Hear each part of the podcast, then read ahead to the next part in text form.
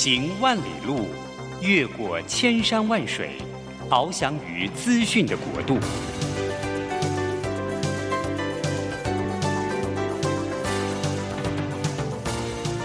以全方位的视野，飞向更高更远的目标。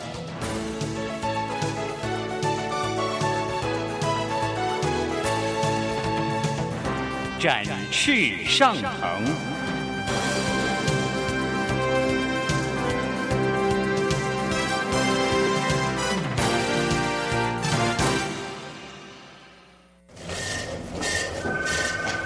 这工作不是我的专业。我之前没有做过啊，奇怪耶，事情都已经那么多，都做不完了，老板还啰里啰嗦的交代一大堆。职场轻松学，透过职场达人的真实故事以及深入职场的剖析，在轻松对话当中解答您的工作疑虑，排除您的工作障碍。职场不能说不敢说的，在这里一次让您轻松学。欢迎收听张敏敏制作主持的《职场轻松学》。桃园 FM 一零四点三 Go Go Radio，台北 FM 九零点九佳音广播电台，这里是佳音 Love 联播网。亲爱的听众朋友，您好，欢迎来到我们职场轻松学，我是张敏敏。职场轻松学呢，我们希望能够透过一些轻松的对谈，然后让我们的听众朋友可以呢感受一下现在大家讨论的主题，还有一些职场的趋势。当然，我会邀请几个我的好朋友哈，到那个我们电台来，可以随意的聊一聊。这个随意聊啊，可是要聊出大道理的。所以我再度请到了我随意聊的好朋友，请到了商周的副总主笔单小艺，小艺再度来到我们的现场。Hello，小艺。Hello，老师好，各位听众，大家早安，好久不见了，新年快乐，新年快乐，新年快乐。这个最主要是最近我太忙，和小艺都太忙哦。然后呢，年底嘛，年底，各位知道吗？我们录音间光为了抢一个录音室啊，嗯、大家的呢是。那个努力的去排行程，那刚好我一段行程我不在台湾，嗯、所以呢就没办法把小艺给请过来哈。因为我觉得在空中聊那个，又透过海外的访谈，这个整个的品质怕非常的差。对对对，对哦，所以所以小艺我流浪回来了。哦，哥老师真的我超羡慕你的嘞，真的啊？为什么？嘿，哎。老师，这个你知道吗？台湾哈、哦，真的最近寒流太冷了。对对啊，想必你在欧洲也是一样的冷吧？对对对，哎，我在，我要告诉你一下，我刚开始去的时候啊，我就有注意一下巴黎的天气嘛，然后我就看说，哎，怎么从七度降到五度，降到三度，降到负一哦？我、嗯、我就把我能够带的所有东西全部都带去了。对，就人就这样子哦。当你慢慢的、啊、在那边。不能不知道是温水煮青蛙，不知道这样形容好不好？就你慢慢去适应那个冷。哦，会习惯，哎，会习惯，对啊。然后呢，我其实到后来有点搞不太清楚，现在到底是一度还是负一度？其实那已经就是你已经冷到一个状况的时候，其实就体感就差不多就是那样。哎，真的耶。然后呢，嗯、我有一次去排了一个餐厅，嗯，然后那个排那个餐厅啊，我就想说，哎，我就跟我老公讲说，为什么现在这么冷？一看，哎，负二度，我们负二度在外面排餐厅，哎，这个是我在我以前啊，我从来没有想过的，我会这么疯狂去追一个餐厅，去追一个餐，嗯、所以我觉得人。在那个天气里面是会被训练的那种寒冷哈，真的，这就是告诉我们哈，就是人有一个目标的时候，你会忘记所有的一切，就是往这个目标前进哈。吃是蛮重要的，是啊，是啊，真的。那今天啊，要特别跟小艺来谈哦，主要是也跟寒冷是有关系的，嗯，哦，因为那个我跟小艺，我们其实我们俩为什么会变成一个无话不谈的好朋友？尤其是他，他呢刺激一下我，我刺激一下他，是因为我们在商周的深度合作。最主要是那时候有个课程，它叫做薛克顿，对，逆境领导哈。那那个薛克顿的个案，那我们在刚开始在研究这个个案的时候啊，我们搜集非常多资料。那我记得还至少是五年前。超久的，超久的，应该有个六七年喽。六七年前，六七年，六七年前，就是在这么冷的时候，真的有这么冷的时候。六七年前，我跟小英那时候在商周书房，我们想要弄一个有点像是告诉我们的经理人如何能够面对一些困境或面面对卡关的时候，知道怎么去过关。可是我们需要一个结构，我们需要一个个案，因此呢，我们就开始研究了薛克顿这个故事。然后研究的过程当中，小易有他的看法，然后我有我的看法，因此我们两个就把那个两边的看法合起来之后，再把它变成一个结构，然后也成就了算是一堂课。所以也是那次跟小易的合作，让我知道说，哦，原来我们在面对一个新的课程，可以有这样子的交流，然后把它深度化。所以我从呃那时候我就知道说，哦，原来小易他讲话蛮直接的哈，我觉得很过瘾，因此也算是埋下了我们未来深度合作，还有像现在一个对谈一个很重要的一个算因子了。嗯、是啊，哦 okay、真的是，就是呃，其实也跟老师老师，我知道你二月份要出一本书，也是跟薛克顿有关。对，小易，你知道这是我的志业，真的。嗯、那要不要跟大家分享一下，到底谁是薛克顿？我相信大家。都还不知道这位薛先生是谁？对，小姐，你这样算做梗给我啊？就就做做个那个给我哈，谢谢做球给我。是这样子，就是呃，我在二零零四年的时候啊，第一次听到薛克顿的故事。那时候是因为我在雅诗兰黛集团，然后公司派我们去呃纽约那边受训。其实能够进入到这个受训的名单是很光荣的，因为全台湾那时候只有两个名额。那到了美国纽约收训，那受训，然后那一家大那我们到了那个。纽约有个私立学校，它叫 Vassar，Vassar 呢，我们去大概受训约莫七天，然后我们是住在学校的宿舍，所以真的是瞬间就回到了学校生活。嗯，那在他的课程里面有一堂课非常特别，也是我唯一几乎大概只有听懂百分之五十的课啊，就是他在谈所谓的逆境。然后谈危机管理，那我还记得那个哈佛大学教授是一位男士，嗯，那时候年纪看他大概不不是太太老啊，约莫四十岁左右。然后他用他的纽约腔的英文在讲这个薛克顿个案的时候，我就记得他表情非常扭曲，可是实际上因为他讲话很。你要纽约腔讲话很转哈，很圆很融，所以我就听不太懂他大概的内容。我那时候就跟我自己讲说，哇，这到底是什么故事，会让一个教授这么的投入？所以我就呢记起来，然后就回台湾之后，就慢慢用阅读的方式进入到这个这个薛克顿的个案。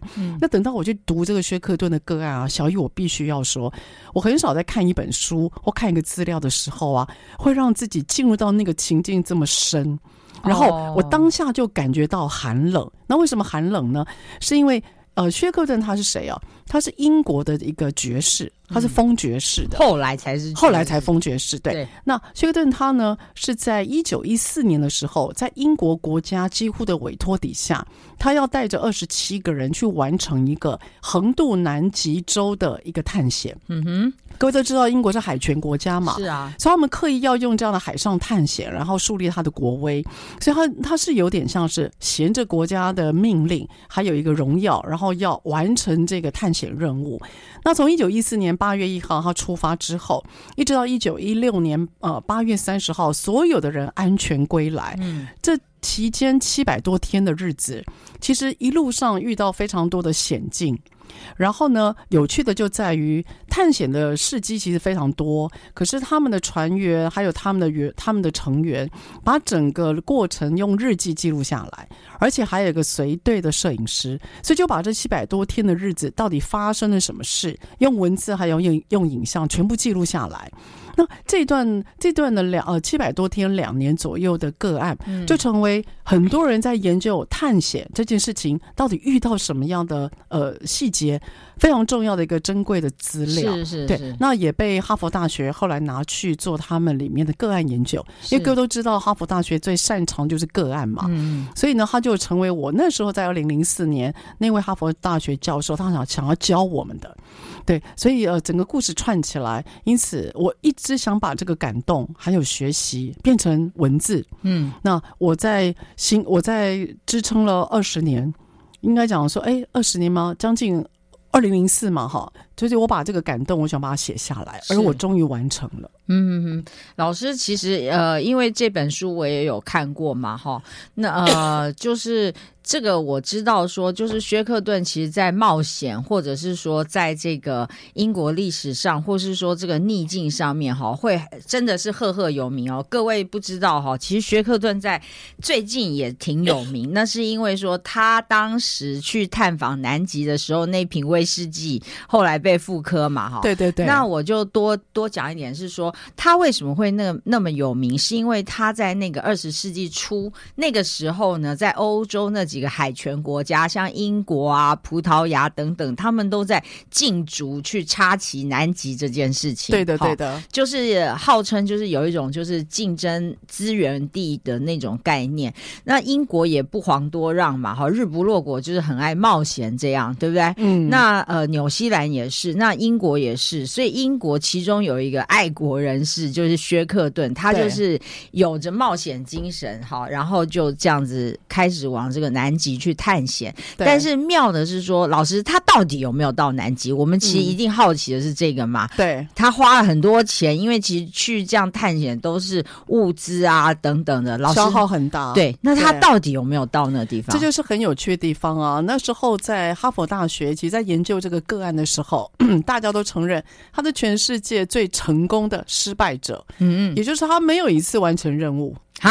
他去了几次啊？一次都没成功。他一次都没有成功。他其实呃，实实际上去南极一共有四次。那没有一次是完成任务的，所以如果我说我们要以结果论来看这段整个历程，事实上这个结果是不好的，的确，它并没有符合我们所设定的期待。可是为什么呢？这个人的个案他会拿出来被研究，主要是因为。他纵然没有完成任务，可是呢，他实际上他有完成了一个他想要达成的第二任务或第二个指标，也就是他纵然没有完成他第一任务，可是他在照顾团队、带团队过关的这个领导人的精神、哦，后来实际上是被很多的历史学家还有管理学者是被非常崇拜的、非常推崇的。所以呢，非常多的管理学者就想知道说，他到底是怎么样去领导一个团队，嗯，而在面对这所谓的非常多。可怕的，你完全无法预期的那种灾难，对，你竟然最后还是可以每一次都脱身，那、uh-huh. 他几乎是每次都脱身呢。所以我你你知道我用脱身这个词一点都不为过，因为他第一次南极探险，他是得了坏血症被拖回来的。哦，那第二次呢？他没有成功，是因为他们呢在有他们走错路，还有就是他们所带去的交通工具拖累了他们的进度，是，所以他也是没有成功的。嗯，可是他却救回了他的几个重要的成员，对，他救回了。然后第三次呢，那当然是因为一开始南极的融冰因为状况不好，所以那一艘船他没办法进入到南极真正的靠陆的海域，就他没有办法真的让这艘船靠岸。而上船，然后第四次呢更不要讲，他付出生命。他看到南极的时候呢，嗯、他在呃南极上岸的前一晚，他心肌梗塞过世。所以你看，他从来没、哦、对对对，他从来没有一次，他，他没有一次是真的完成任务。嗯嗯嗯。可是呢，你你说如果用结果论，原型你可以去责备一个人，就像我们现在嘛。我们说你今天没有达成目标，大可以用 KPI 责备你。可是那个过程，如果你去细看，它有非非常多可以值得学习的。嗯，所以我我自己看了他的故事哦，每次看还是很激动，对啊，很崇拜。对对对，的确是哈，就是薛克顿他历经失败，我们通常不要说失败，可能还没遇到，用想象的就会。做不下去了哈，对，可是他竟然是做了失败，又愿意重来，然后还重复个两三次、三四次这样。对，就像小易你刚刚提到了，因为那时候英国是海权国家嘛，对，那各位都知道，南极跟北极目前是不属于任何一个国家强权领域的国家，它是一个没有国家的地方，嗯，所以因此在那个时空背景底下，很多的人都想要去插旗，树立一些所谓的，以以昭示一下国威哦。我觉得那个对当时的英国人是重要。要的，所以因此，薛克顿纵然他的爱国心驱使，他也接受了国家的指令。可是这个人他蛮有趣的，他自己也花了非常多钱去贷款。就为了要完成这趟任务，我我真的有时候想，如果我是他，我才不会牺牲成这样。嗯，真的你能想象现在假设我们台湾要有一个人真的去哪里插旗，要完成一个运动的项目，而我必须要背背负自己的债务几百万，把房子给贷款掉，嗯，我觉得那个，哦，那个真的是一个很大的。我觉得是一个要有一个很大的使命感，对，而且它不是个投资，对不对？对对，它绝对不是个投资，因为你可能会丧命在那里，然后你的钱可能也拿不回来，嗯、然后你还要付出那些人的薪水啊等等的。所以我觉得，嗯，薛克顿他的逆境啊很有趣，就是我们发觉要过逆境，你自己过关比较容易。可是呢，他展现的一个精神就是他带着一群人过关。嗯、所以，也许下个段落啊，我们跟小易可以一起来谈一谈，就是我们现在台湾谈很多人心情上面的卡关。可是呢，我觉得自己过关其实是比较容易的。嗯，可是我们很少人讨论到，就是你怎么样带着你旁边的人可以一起过关。呀，好，那我们的下个段落，我们再回来跟小易随便聊。Let there be you. Let there be me. Let there be oysters under the sea. Let there be wind and occasional rain. Chili con carne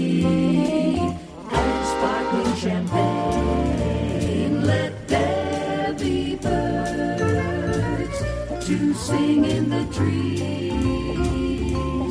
someone to bless me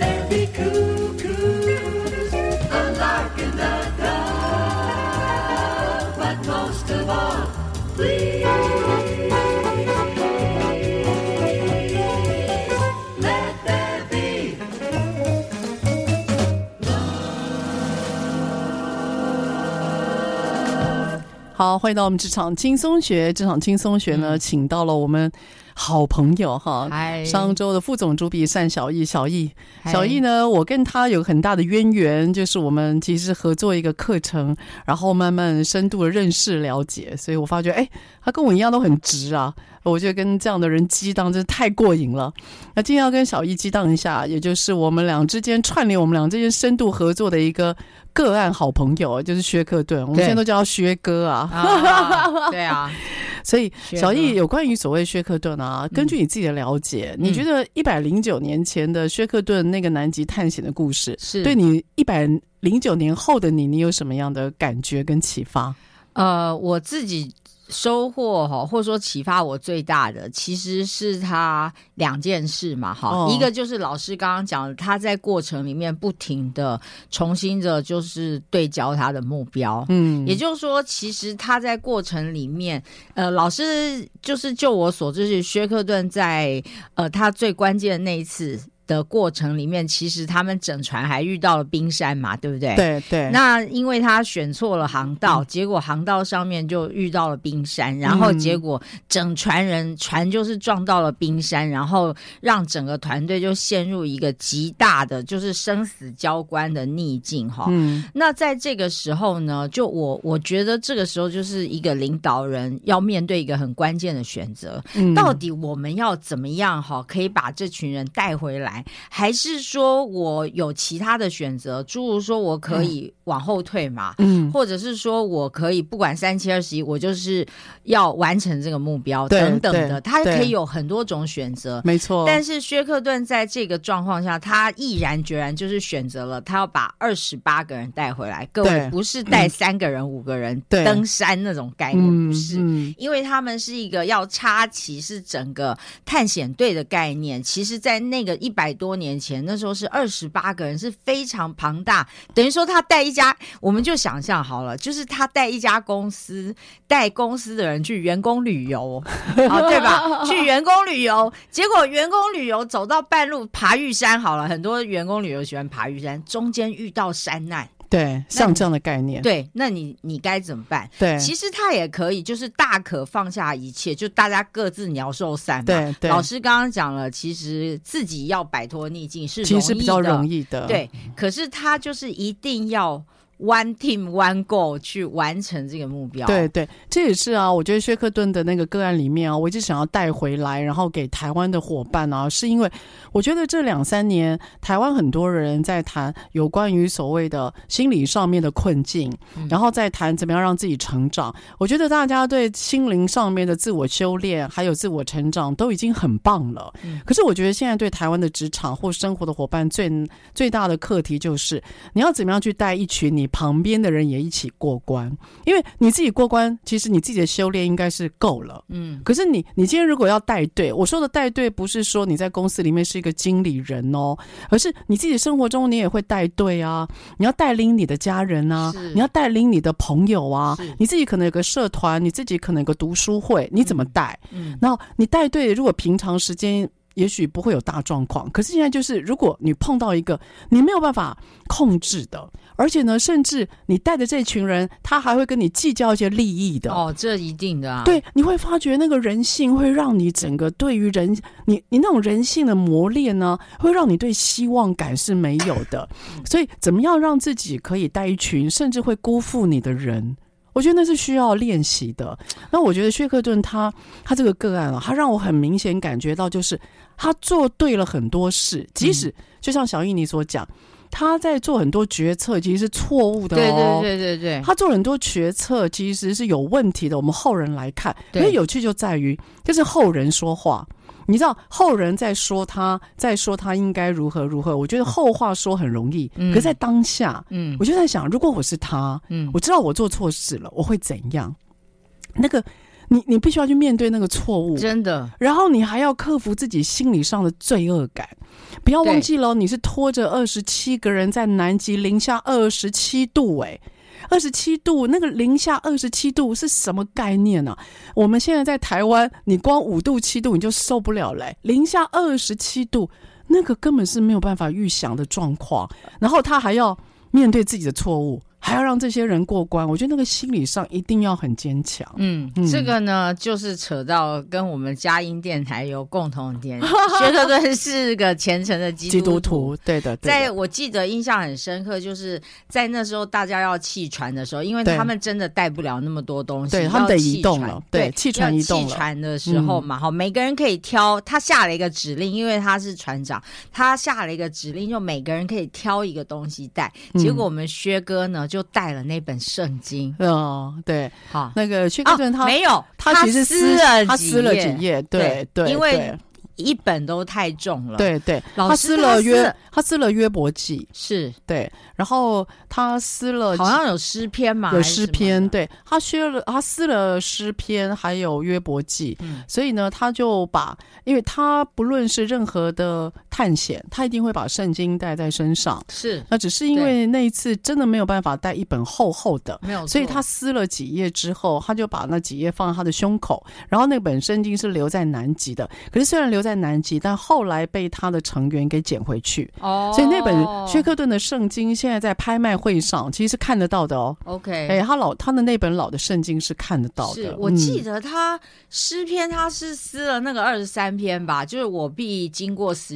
经过死荫的幽谷，可是神也会带领我，好像是那个。呃，这个也是在他的那个囊中物里面了。是，不过我觉得他他现在他让我感，就是让我比较感动的是啊，当今天一个逆境的的领导者，他要面对所谓的突破困境，要带一群人的时候，我真心从他的故事里面感受到，就是啊，我们每个人其实都需要另外的力量。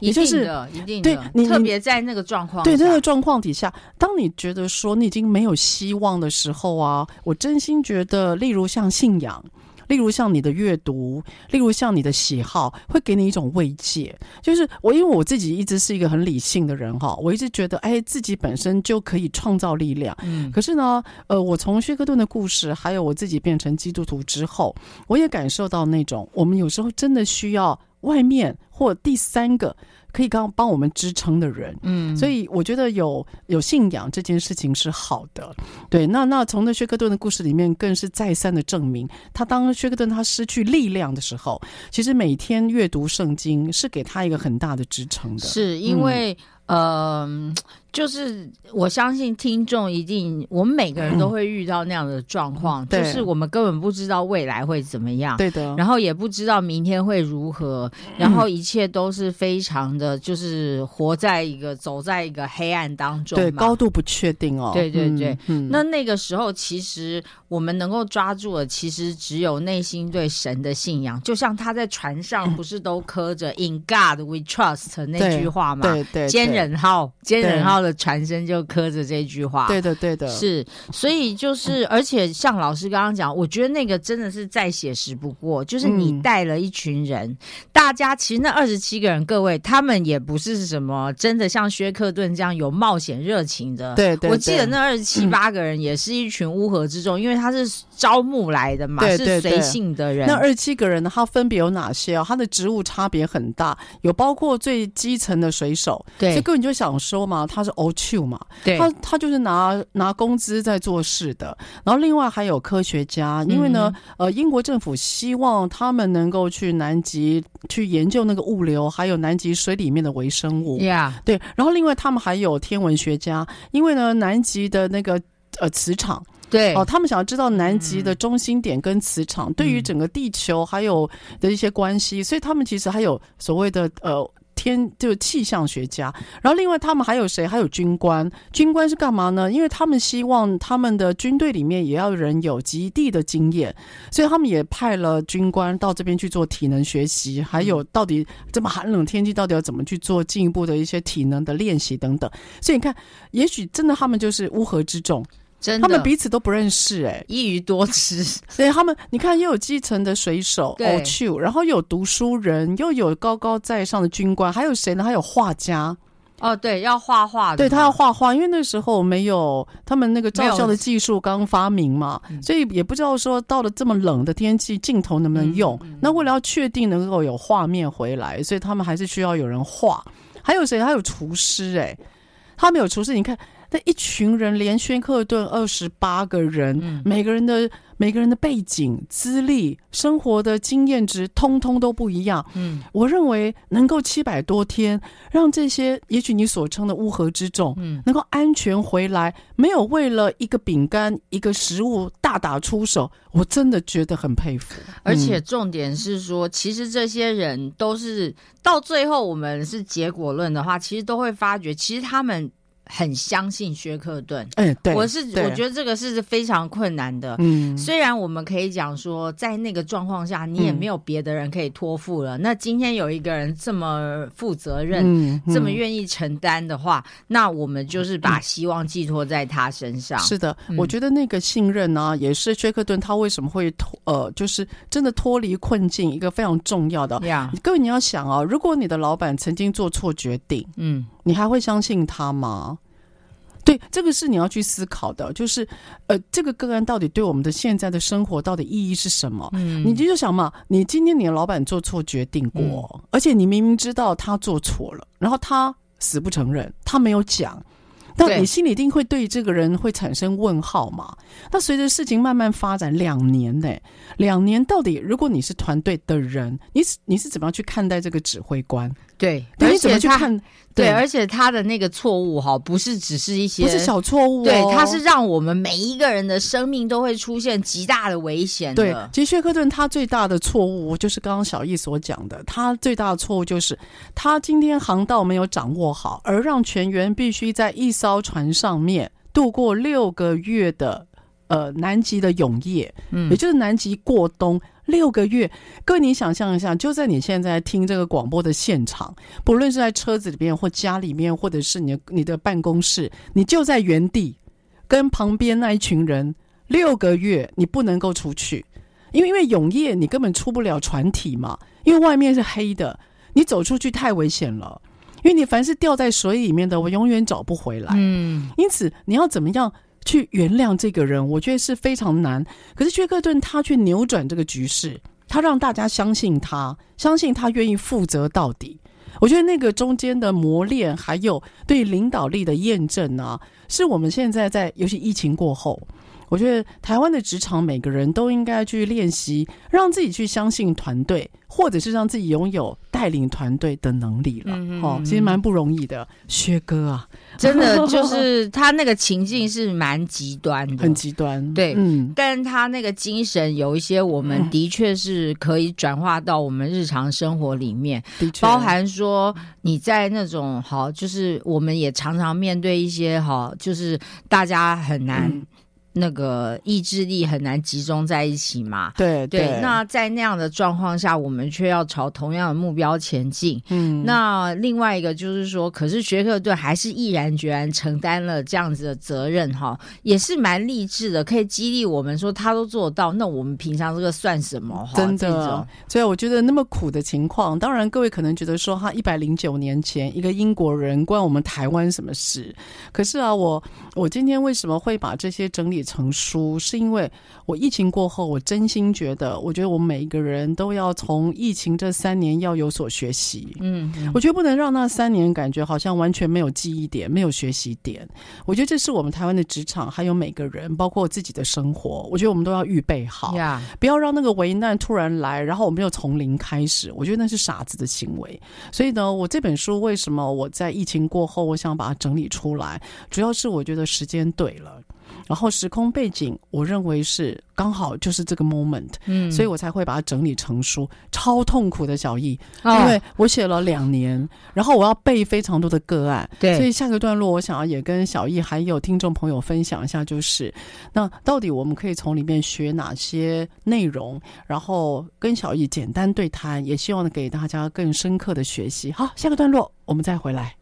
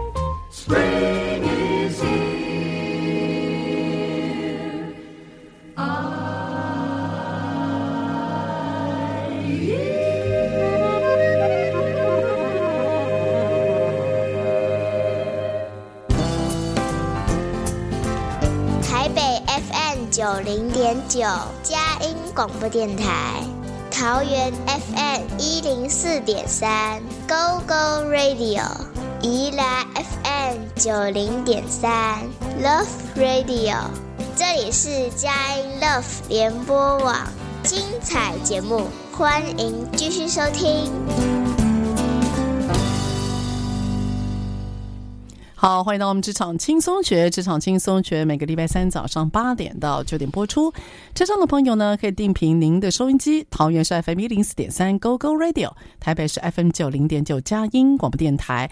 那我们的节目呢，您都可以在那个 Apple 还有 SoundOn 随选随听，所以你就打关键字“职场轻松学”，嘿，就可以找到呃我们的节目。当然也可以找到我跟小艺的对谈。真的，对我跟小艺好久没对谈了，真的啊，好想念大家，也很。还要想念老师，真的两个哎，两个月，我发觉我后来算一算两个月。老师，你这节目干脆就是我跟你好了，真的。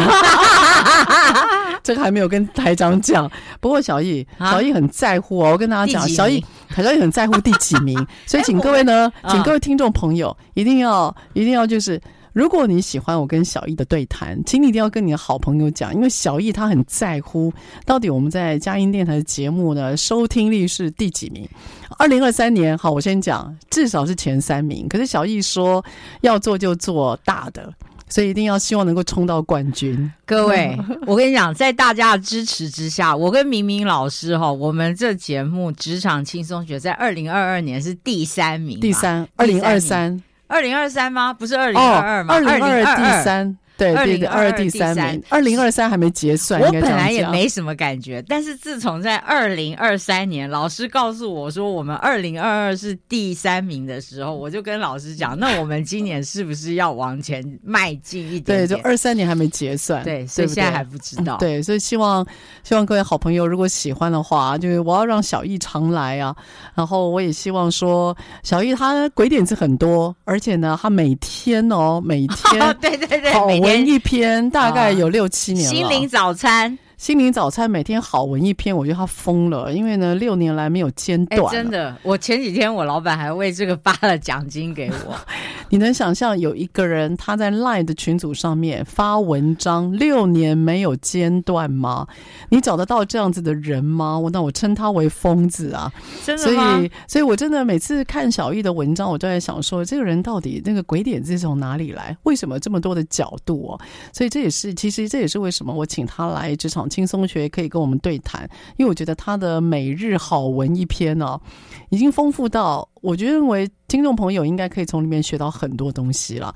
那与其写，与其写文字，不如用那个广播，广播对吧？那自己做 FB，不，自己做 F 那个 YouTuber 也不是个办法，对吧？真的，真的，对啊。所以干脆来我们这边讲一讲，多好。对啊，所以就一直这样下去。老师是不是？哎，其实我们这样对谈也一年多嘞，好久了，真的蛮久，至少至少一年多。对。你看我 YouTuber 人生都挂了，还 YouTuber 人生都中断了。对对对对对，然后职场轻松学我们还在继续。对啊，我们两老继续一下。是好，那接下来谈到有关于薛克顿啊，对啊，有关于薛克顿，其实呃，小易你一直讲说他是个平凡人，为什么？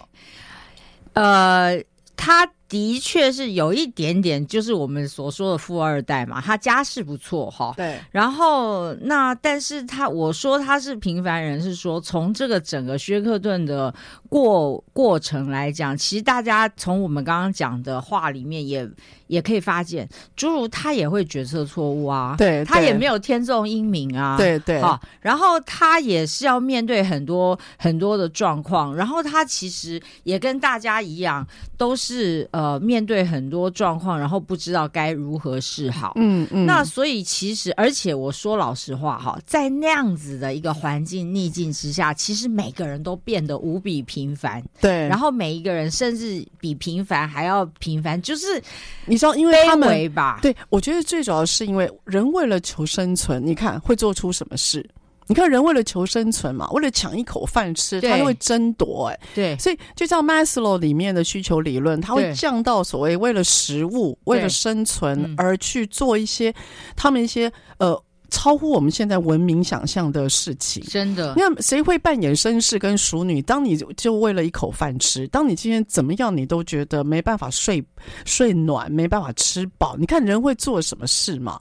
所以我觉得薛克顿他的他的平凡，还有他团队的平凡啊，是在里面我们可以去设想跟预见的。而且老师，嗯、我印象非常深刻，就是薛克顿到最后，他们是不是你记不记得？他们其实船上粮食不够，是不够的。对，对他们只能杀那个海獭还是什么来吃？呃，海豹，海豹嘛，对不对？对然后海豹还有企鹅是，嗯，然后因为那些。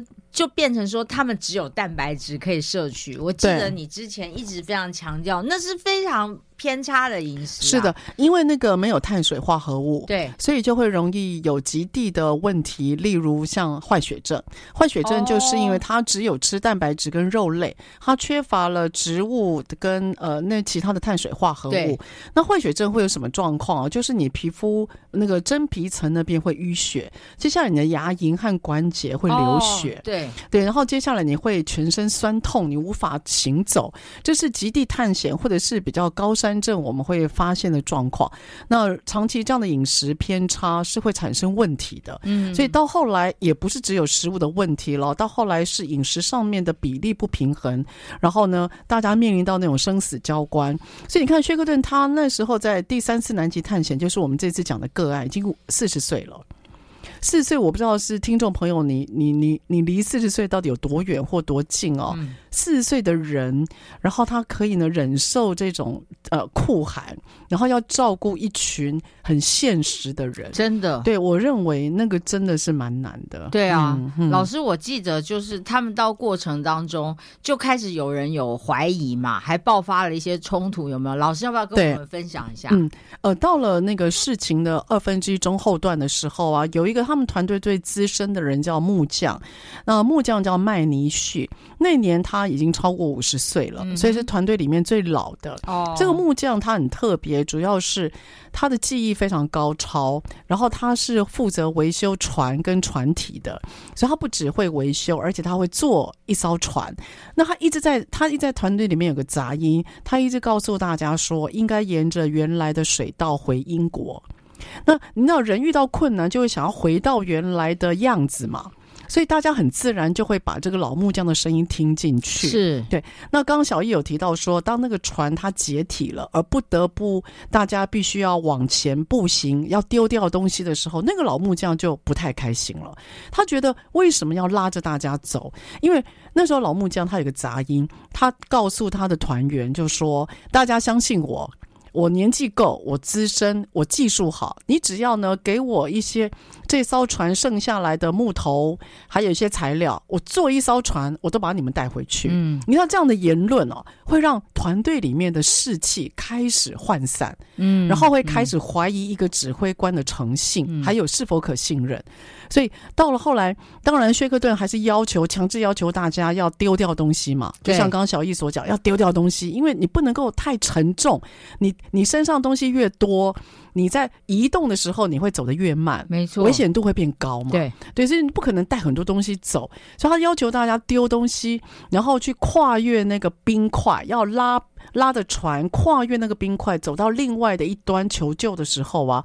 那个木匠就一直心里很反抗，后来到了中后段，那个木匠当场就要求他不不走了，他抗命。你知道团队里面抗命，尤其是水手，水手里面有人抗命，你就像政变嘛，那是非常可怕的哦。嗯，所以当有人抗命，类同像政变，事实上对一个指挥官而言，它是一个非常大的危机。是哦，尤其外面已经有环境的险恶，嗯，内部又有。人抗命跟危机，这是内外交相叠，嗯、那真的是非常险恶的一刻。嗯、那呃，这个为什么会说这个个案让人动容？是因为有人就把这个过程写下来了，有人看到了，因为一定的嘛，有人看到他就把这个过程写下来。所以为什么他会成为一个我们后人想要研究的一个个案？是因为资料真的很丰富，而且是当下就有人写，不是回忆。因为回忆的话，有些重点会不见。对，可他是当下有人写。哇，那就很像是有一个记者在旁边做报道。嗯，那累积的资料这么多，嗯、当然对我们来讲，身历其境的那种浸润感是非常难得一见的。嗯嗯，嗯，对啊，的确是，就是呃，遇到那样的冲突，其实这个我们在日常职场里面也很常见，对不对？对，就是我们要往一个目标前进。你不要说遇到这么大的状况好了，嗯、有时候没有状况里，你的团队里面的人也开始跟你靠腰。对，这里可以讲靠腰吗？当然是不行，所以不必重复了哈。所以，因此啊，因此那个我就说，就像我们在工作里面嘛，如果有人比较资深，他告诉你不要听经理的，对，你要怎么办？对，大家不要听经理的，听我的就对了。哦，我跟你讲，很容易啊。对，我觉得这个很常见。那我问你，你是经理，你怎么处理？就有一个有一个比较资深的，就跟你讲，我在公司二十七年了，你不要听那个刚来的。我问你，你要怎么？你你是经理，你要怎么处理？对，这是很棘手的。所以我就说，你在看别人个案，好像觉得很一，好像很轻松，好像很轻松。临到我们的时候，你说这种事情，你要不要先学习或先准备或先应对？不要事情来了，你在那边慌才在找资料嘛。所以我是认为有些事情，它是一般我们管理学或领导学其实没有在处理的，但它却如此的血淋淋的，让我们身历其境哈。对，好，所以下个段落，我想要跟小叶还有所有听众朋友就分享一下，就是啊，有关于所谓逆境你怎么带队？呃，我有整理一些内容，也许会。帮助到大家应对一下我们新的龙年，好吗？好，下个段落再回来。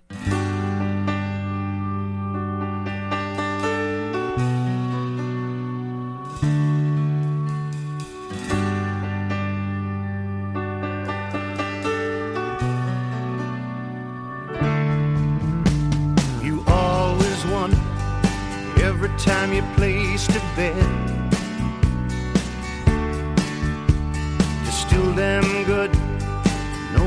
gotten to you yet. Every time they were sure they had you caught, you were quicker than they thought. You just turn your back and walk. You always said the cards would never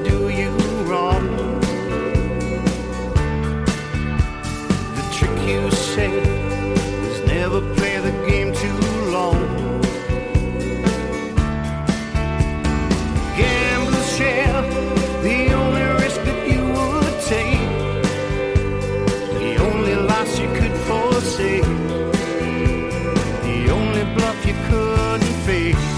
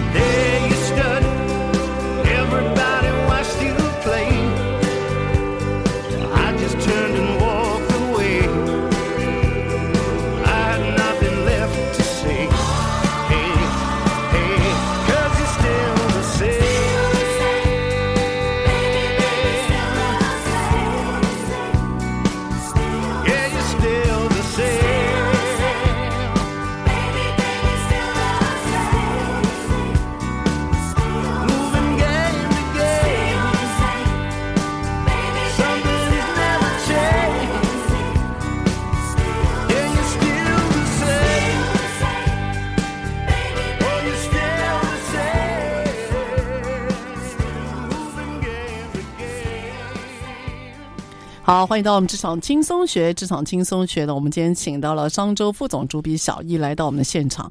两个多月，不，两个多月之后啊，啊这个可以跟小易对谈，真是太大快人心了。是，所以小易，我们今天要谈一个很寒冷的故事，就是薛克顿哈。真的，呃，其实，在薛克顿这个逆境当中啊，我自己整理出了四个学习，然后我把它用一个框架让大家比较架构，它就叫 P E A K。嗯、那这 P E A K 是跟着整个逆境的故事，依照时时间轴而下去的，所以呢，第一个 P 就是 prepare，也就是我们平常还没有遇到这么大逆境的时候，那我在里面谈的是你要预备你自己，你要预备你的团队。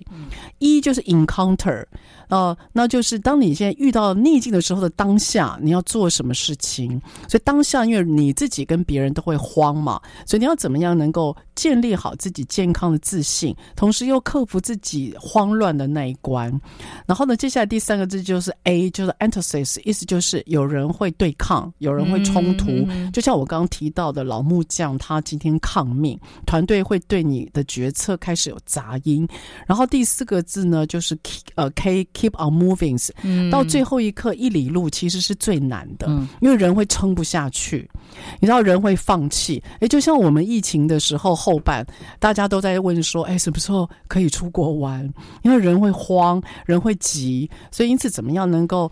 呃，拥有一个关键的讯息，让大家可以跟着领导者，你可以撑下去。所以我就把这 P E A K 分别有三十个学习，然后放在包括像书还有课程里面。嗯、所以我希望那样有架构，可以让大家呢可以了解到，不管是你的逆境或你的卡关，他这个个案有非常多丰富的素材。是，好，那就像刚刚小易在我们休息的时候，他有提到，他这个个案几乎把我们会遇到的大小状况。极大化，大概全部都放进去了。真的，哦，就是呃，薛克顿这一段旅程是七百多天嘛。对，我们这样讲很轻松。我相信他们一定是度日如年。真的。那他从整个大环境的变化，哈，这个极地。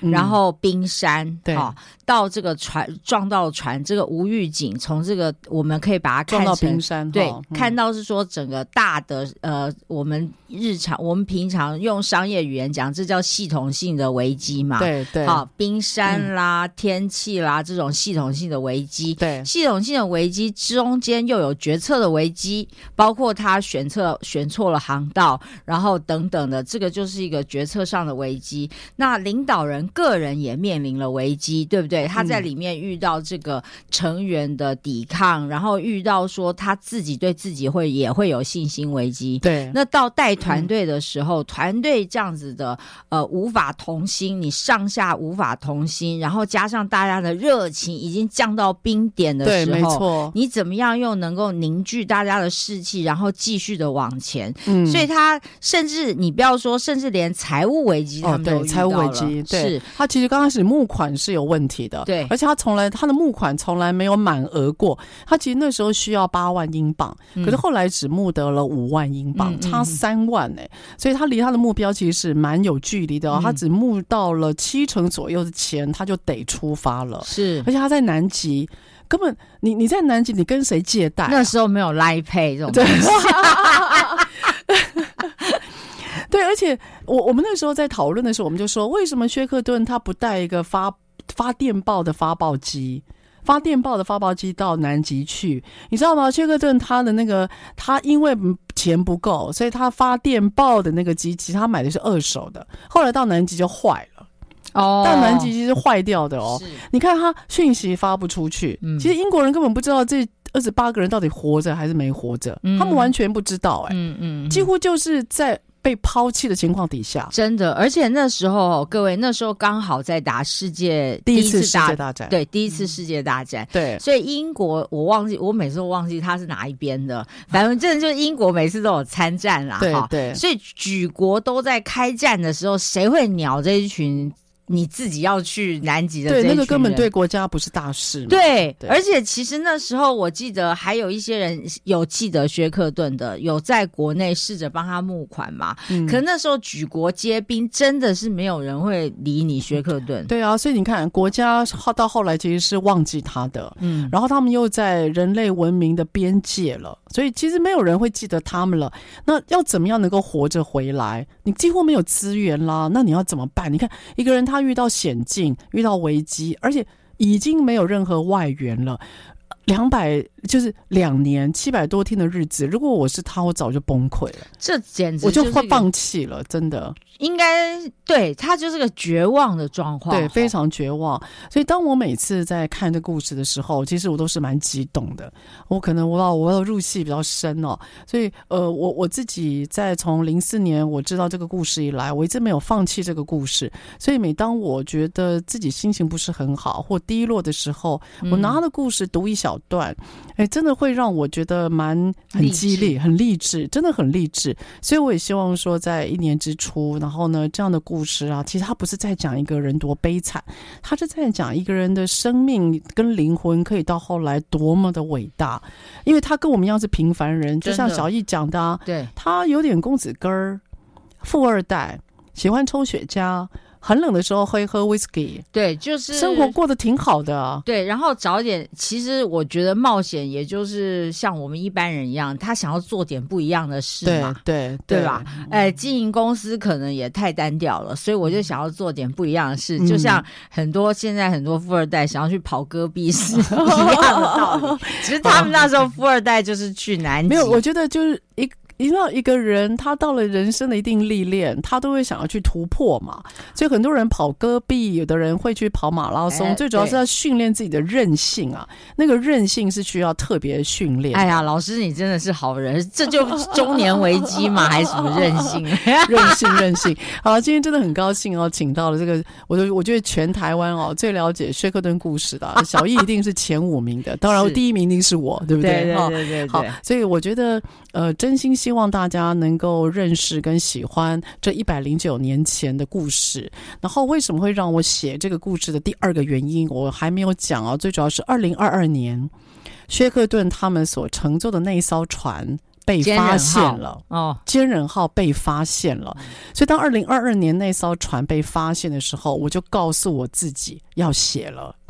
我觉得是那个刺激，calling 啊，对，they are calling me。我认为那个召唤来了，所以我我花了两年的时间，真的非常的痛苦，是因为七百多天，我得把所有的资料要背起来，然后我还得回到现在的工作和职场，然后我还得访问现在的企业家，然后我还要去回忆到疫情当中我们所遇到的一切，但是我我觉得不管如何，呃，我觉得呃，我的生命因为这个文字而有了另外一种意义。然后我也希望让大家知道，当你遇到困境的时候啊，每个人都会遇到，不管生或死，不管职场的困难或开心，我认为自己都要训练自己有脱困之道，不要去责备，然后你也不要特别去依赖，你最后发现你能够靠的就是自己。然后一个灵魂的伟大是在于，不止你过关。还包括你旁边的人，你也拉着他一起过关。即使这个旁边的人他抗命，他抵抗你，可是我们的灵魂伟大之处就是在于，我们也会照顾我们身边的人。好，今天真的非常开心，那个跟小易聊，好聊聊，我都快走心了哈。好，那我们下个礼拜我们空中再会喽，拜拜。拜拜。